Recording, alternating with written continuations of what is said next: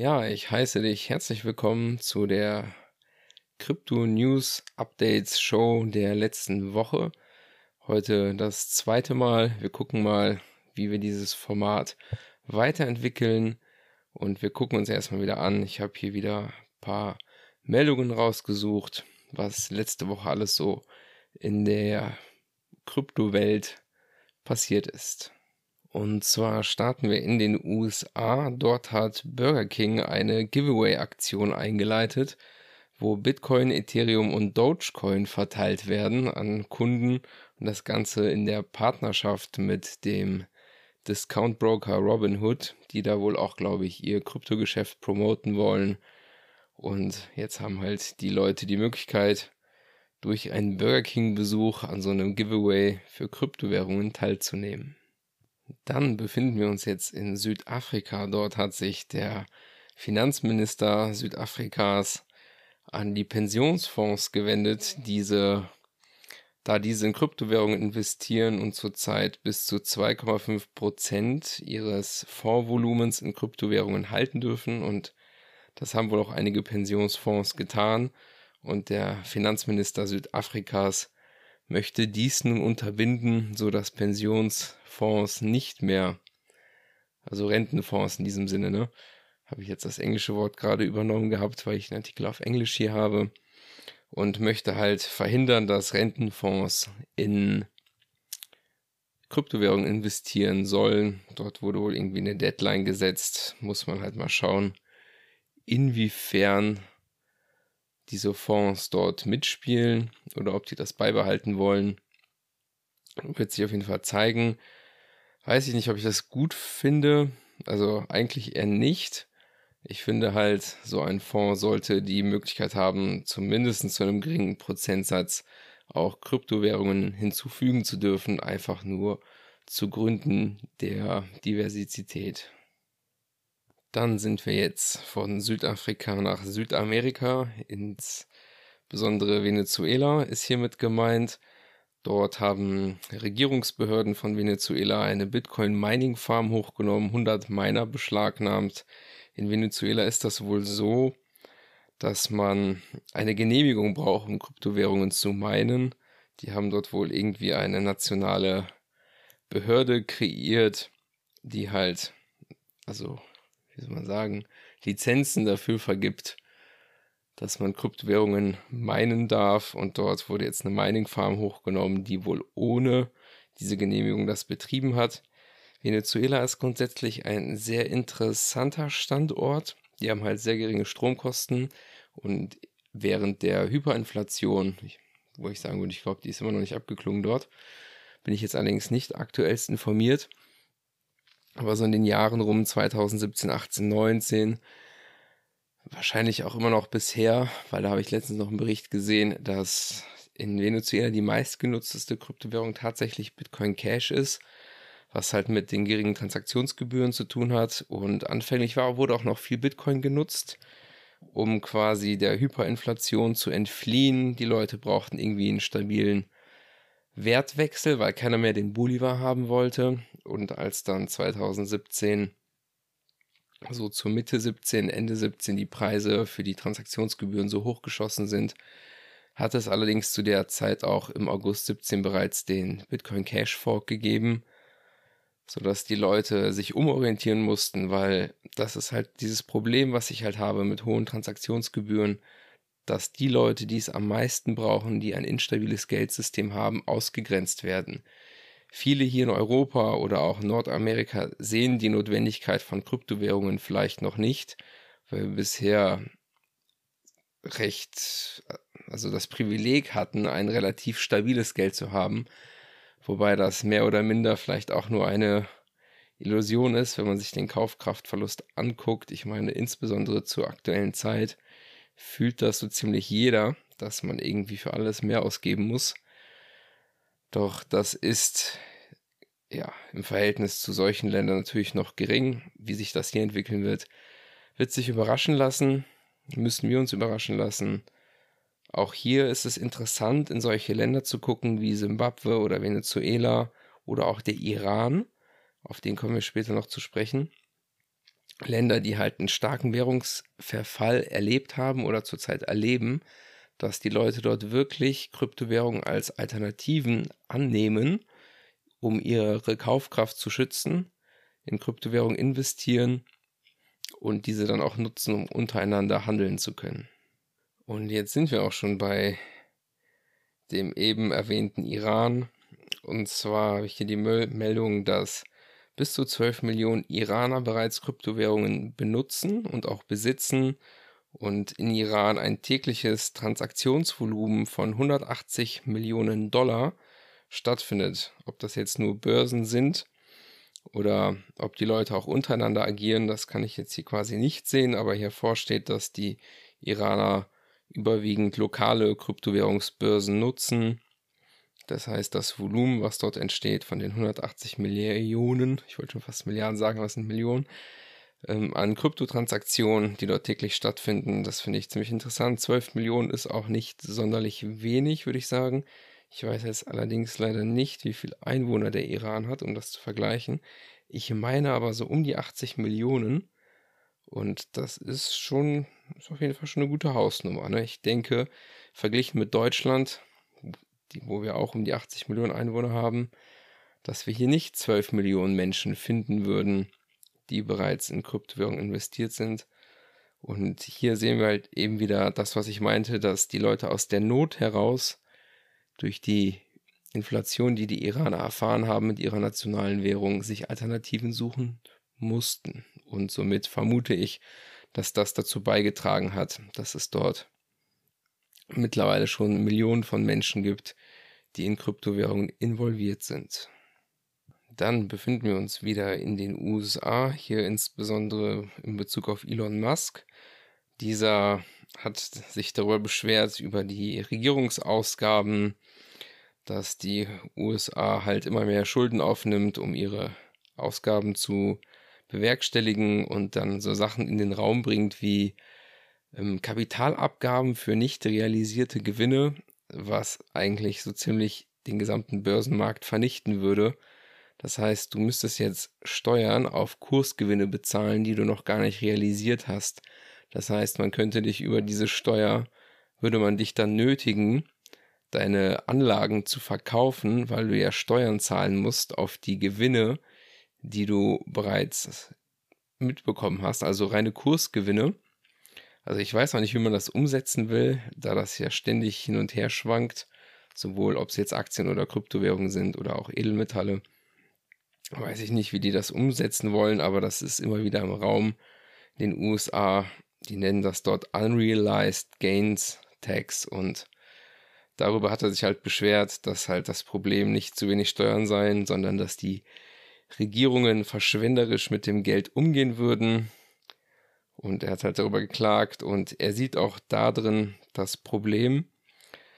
Ähm, aufgrund der Ausgaben, jetzt noch die Kurve zu Bitcoin, und er meint halt, das ist der Grund, warum Bitcoin so wertvoll geworden ist in letzter Zeit, weil wir hier erstmalig eine nicht manipulierbare Anlageklasse haben, die deflationär agiert und uns quasi die Möglichkeit gibt, uns vor der steigenden Inflation, die auch in Europa mittlerweile losgeht, vielleicht habt ihr da immer wieder mal mitbekommen, dass auch in den Mainstream-Medien dort immer mehr Berichterstattung stattfindet, was das angeht.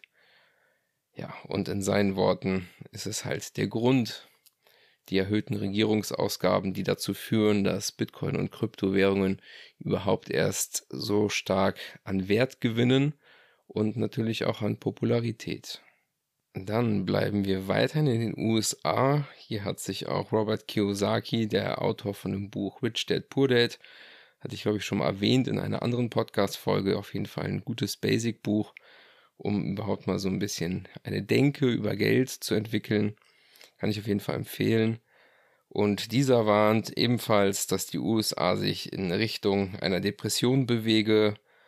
Und um die Kaufkraft zu sichern, empfiehlt auch er ebenfalls Kryptowährungen wie den Bitcoin. Er empfiehlt natürlich nicht nur Bitcoin an der Stelle auch noch gesagt, also er geht halt erstmal von einem Börsencrash aus, der dann gefolgt wird von einer Depression und wer so ein bisschen Robert Kiyosaki verfolgt, der weiß, dass er auch ein riesiger Freund von Gold und Silber ist.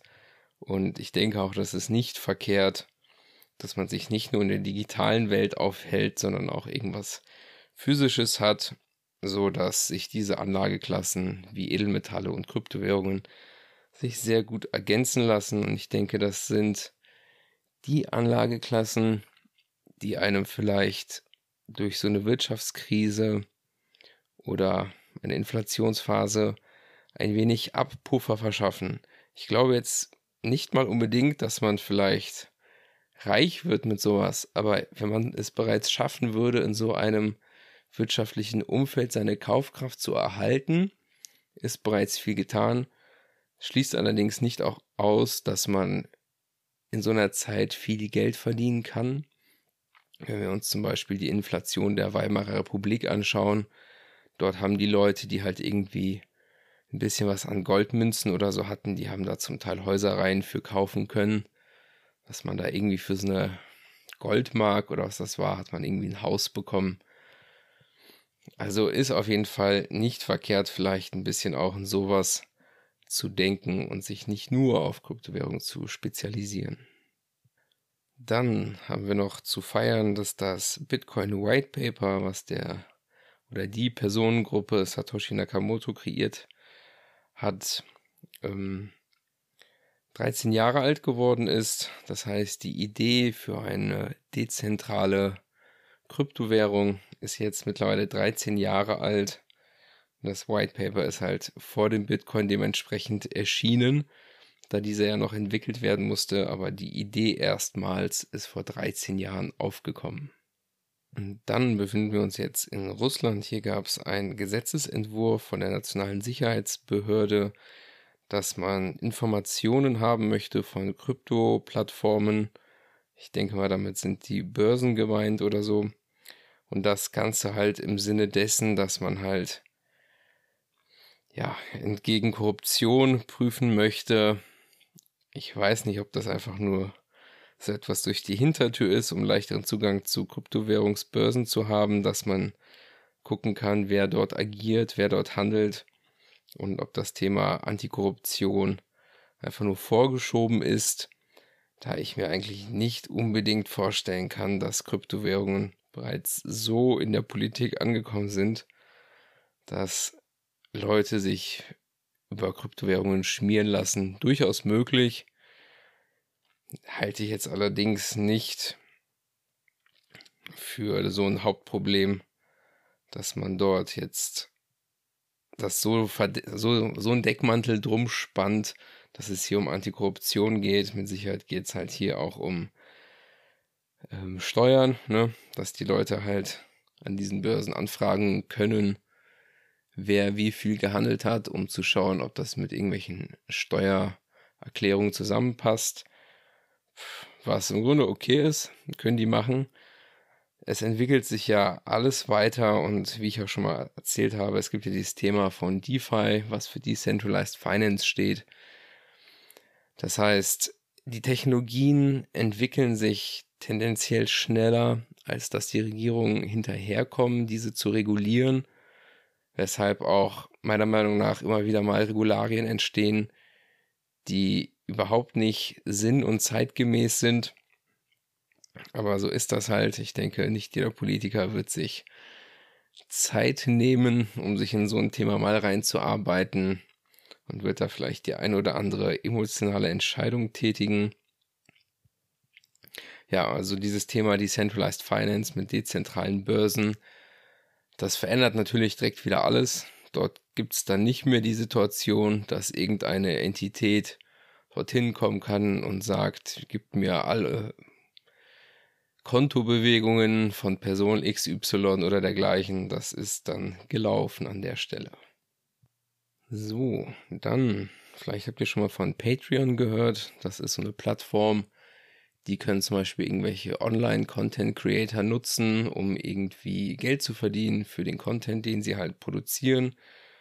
Und da gibt es dann so Patreon-Subscriptions, wo dann jemand du hast jetzt irgendwie deinen Lieblingsinfluencer oder dergleichen und du möchtest den unterstützen bei dem, was er tut und dann kannst du dem halt monatlich irgendwie Geld geben und Patreon ist zurzeit dabei zu schauen, ob die Kryptowährungen etablieren können in dieses System hinein, was ich persönlich sehr positiv finde, dass wenn man schon so Online-Sachen hat, ne, wie es jetzt bei Patreon ist oder Leute, die im Internet irgendwelche Werte generieren, kreieren, dass diese auch dementsprechend mit digitalem Geld vergütet werden sollten. Dann eine ziemlich interessante Umfrage, die entstanden ist. Ich habe ja schon öfters auch mal Nigeria erwähnt, dass dort die Kryptoadoption sehr stark vorangeht. Und jetzt kam hier gemäß eines Surveys heraus, dass die Nigeria die höchste Adoption von Kryptowährungen auf der ganzen Welt hat. Und zwar besitzen 24,2 Prozent der Nigerianer bereits Kryptowährungen und interagieren damit, finde ich auf jeden Fall sehr positiv. Und da sieht man ja auch, dass ich halt auch echt glauben werde, und so sieht es bisher auch aus, dass insbesondere hm, nicht die westliche Welt vorangehen wird mit diesem Thema, sondern erstmal Länder oder vielmehr Menschen, die in Ländern leben, wo sie halt sich weniger auf die Geldwährungspolitik des Landes verlassen können. Und hier sieht man das halt wieder mit so einem Land wie Nigeria, das die höchste Adoption weltweit hat, dass diese Vermutung vielleicht gar nicht falsch liegt und vielleicht es auch über diesen Weg zu einem großen Vermögenstransfer kommt, dass die Regionen, also die Menschen in den Ländern, die es schwieriger haben finanziell, vielleicht über diesen Weg ihren Wohlstand anpassen können und dementsprechend vielleicht in der westlichen Welt der Wohlstand abnimmt, hängt halt ganz davon ab, wie sich die Bevölkerung entscheidet, welchen Weg sie gehen wird.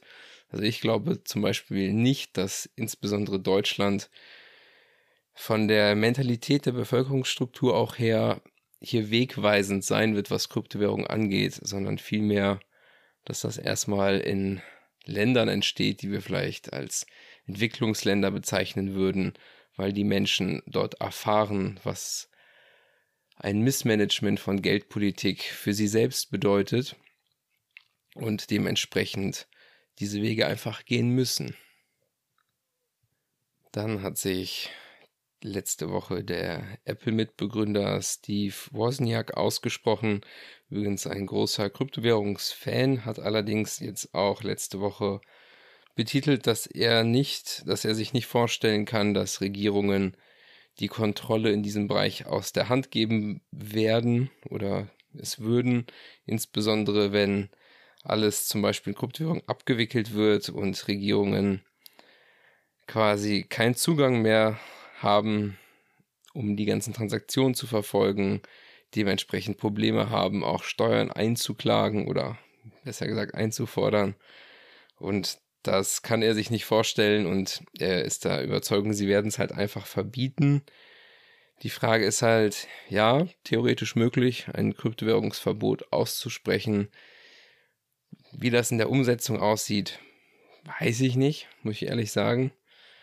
Hängt dann auch wieder von den Menschen ab, wie sie sich entscheiden werden. Ich meine, es gab immer mal in der Vergangenheit gewisse Dinge, die verboten waren, sei es Alkohol in der Prohibition, trotzdem wurde Alkohol getrunken sei es Cannabis heute zum Beispiel, trotzdem gibt es Millionen von Menschen, die es tun. Und so kenne ich auch viele in der Kryptowährungs-Community, die das auf keinen Fall mitmachen würden, die der festen Überzeugung sind. Also das lasse ich mir nicht wegnehmen und würden auch bei so einer Situation nicht Folge leisten und ja, es halt weiter nutzen wollen. Deswegen hängt immer davon ab, wie die Bevölkerung damit umgeht. Und deswegen finde ich so einen Gedanken interessant, dass es wichtig ist, ähm, dass man diese Chance nicht vergehen lässt, sondern möglichst viele Menschen einen gewissen Anteil in Kryptowährungen besitzen, weil das würde uns auch als Einheit stark machen, wenn es irgendwann zu dem Punkt kommt. Und den wird es vielleicht eines Tages geben, doch dass wir dann so viele Millionen Menschen sind, die dann sagen, hey, ich lasse mich hier nicht einfach enteignen, ich habe hier Vermögenswerte und diese schütze ich jetzt gefälligst und akzeptiere das halt einfach nicht und wieder, und man würde sich halt so einem Gesetz widersetzen. Also könnte ich mir durchaus vorstellen, dass das möglich ist, falls es dazu kommen sollte, ist natürlich alles Zukunftsmusik und Spekulation in dieser Hinsicht. Dann sind wir gerade bei Ethereum. Ethereum hat am 29. Oktober ein neues Allzeithoch erreicht bei einem Preis von 4.467 Dollar pro Ethereum. Und das ist ja auch so ein bisschen das Problem, dass der Erfolg dieser Projekte ihnen vorauseilt. Und somit kam es auch zu einem Rekord an Transaktionspreisen und somit hat an diesem Höhepunkt die durchschnittliche Ethereum-Transaktion 50,53 Dollar gekostet, was natürlich auch wieder bei solchen Kosten die Mehrheit ausgrenzt. Was Transaktionen auf dem Ethereum-Netzwerk angeht, dort kann man zum Beispiel so dezentrale ähm, Applikationen nutzen, wie diese dezentralen Börsen als Beispiel genannt. Und ja, Ethereum hat halt leider auch wie Bitcoin mit den Transaktionsgebühren zu kämpfen. Wird halt noch dran gearbeitet, wie man das lösen möchte. Ist zurzeit allerdings ja, bisher nicht gelöst. Da kommt zum Beispiel auch dieses ähm, Smart Bitcoin Cash Netzwerk ins Spiel, was ich schon mal angesprochen hatte, dass diese ganzen Ethereum-Transaktionen vielmehr die Applikation jetzt auch kompatibel auf der Bitcoin Cash Chain sind. Die zwei Chains sind zurzeit nicht miteinander verbunden, aber die Applikationen sind kompatibel. Somit entsteht aktuell auch das Ethereum-Ökosystem auf der Bitcoin Cash Blockchain und das Ganze halt aufgrund der vorausgegangenen Skalierung, da man sich hier immer klar war, wir müssen bereits jetzt schon skalieren, auch wenn gar nicht der Bedarf besteht, so viel Transaktionen abwickeln zu können, damit man genau solche Dinge verhindert. Ist man der Skalierung vorausgeeilt, auch wenn Bitcoin Cash das Ausmaß noch gar nicht bräuchte an Transaktionsvolumen, was es handeln kann, ist es natürlich clever, das vorausschauend zu machen, damit man nicht erst das leidige Thema hoher Transaktionsgebühren erfahren muss und sich dann überlegt, wie lösen wir dieses Problem. Dann sind wir nochmal in Russland, aber auch in Bezug auf Kasachstan. Es hat ja das ähm, Krypto-Mining-Verbot in China gegeben, was dazu geführt hat, dass die USA mittlerweile der Hotspot ist, was das Bitcoin-Mining angeht. Allerdings sind auch gewisse Miner in umliegende Regionen ausgewandert, so zum Beispiel Kasachstan. Und Russland muss jetzt extra Strom an Kasachstan liefern, weil der Stromverbrauch durch die ganzen Kryptominer, die hinzugekommen sind nach Kasachstan, so weit gestiegen ist, dass ja, der Strombedarf jetzt extern durch russischen Strom ergänzt werden muss. Ja, was einfach zeigt, ähm, jetzt in Bezug auf China. Das heißt, das Bitcoin-Mining-Verbot in China hat Kryptowährungen und insbesondere Bitcoin nicht wirklich was angetan.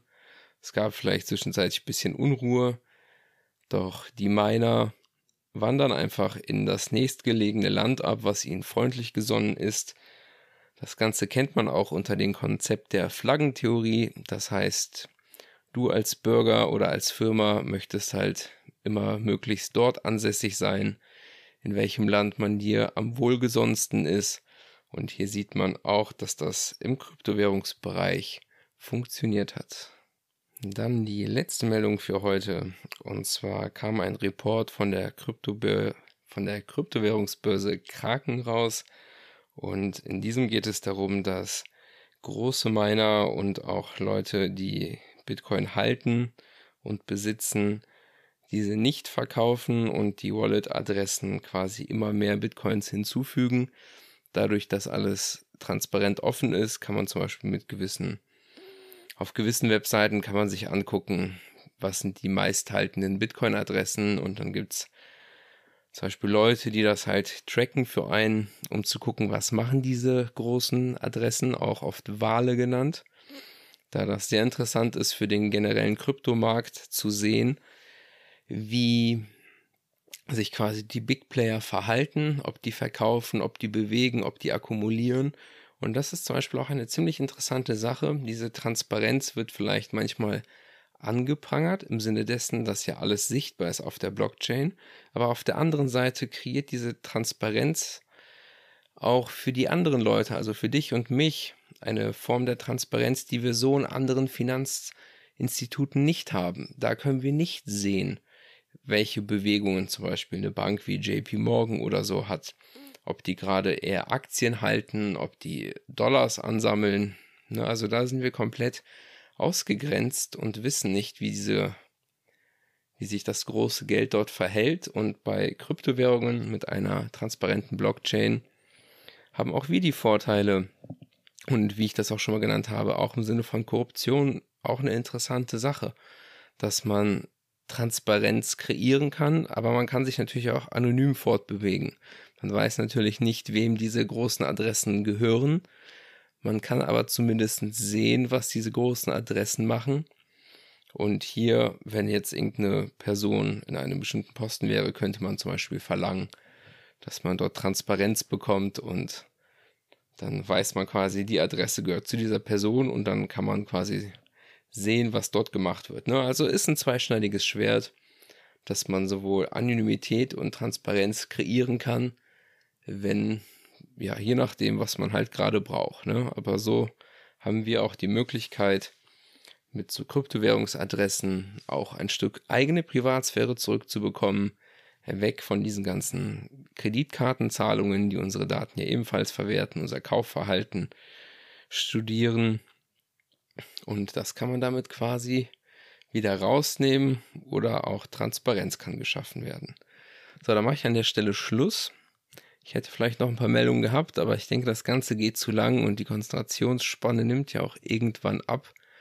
Deswegen, ja, beende ich das an der Stelle. Ich bedanke mich für deine Aufmerksamkeit Hoffe, dass du hier ein paar interessante Informationen mitnehmen konntest und wünsche dir noch einen schönen Tag und bis dahin. Ciao.